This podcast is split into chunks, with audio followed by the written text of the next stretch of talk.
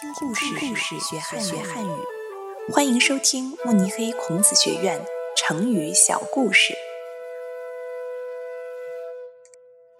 手不释卷。三国时期，东吴有一位将军，名叫吕蒙，他擅长打仗，为东吴立下了赫赫战功。但是他自幼家境贫寒，没有读过书。东吴的领袖孙权觉得吕蒙应该多读书，多学习文化知识，这样才能更好的管理军队。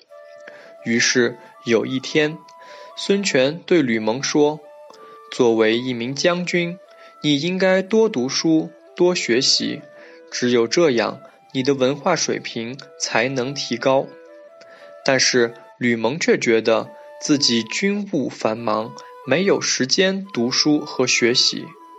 于是他回答道：“我每天都得处理各种各样的事情，实在没有时间读书和学习。”孙权却说：“你只是军队的领袖，而我却是整个东吴的领袖。”你不可能比我还忙吧？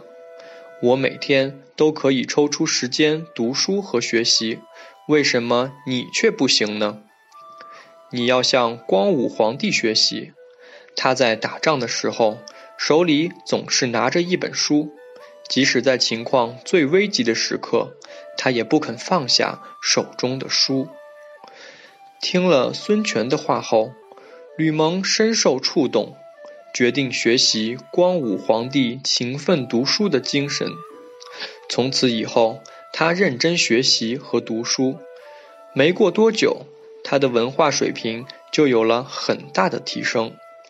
现在，人们用“手不释卷”来形容某人勤奋好学。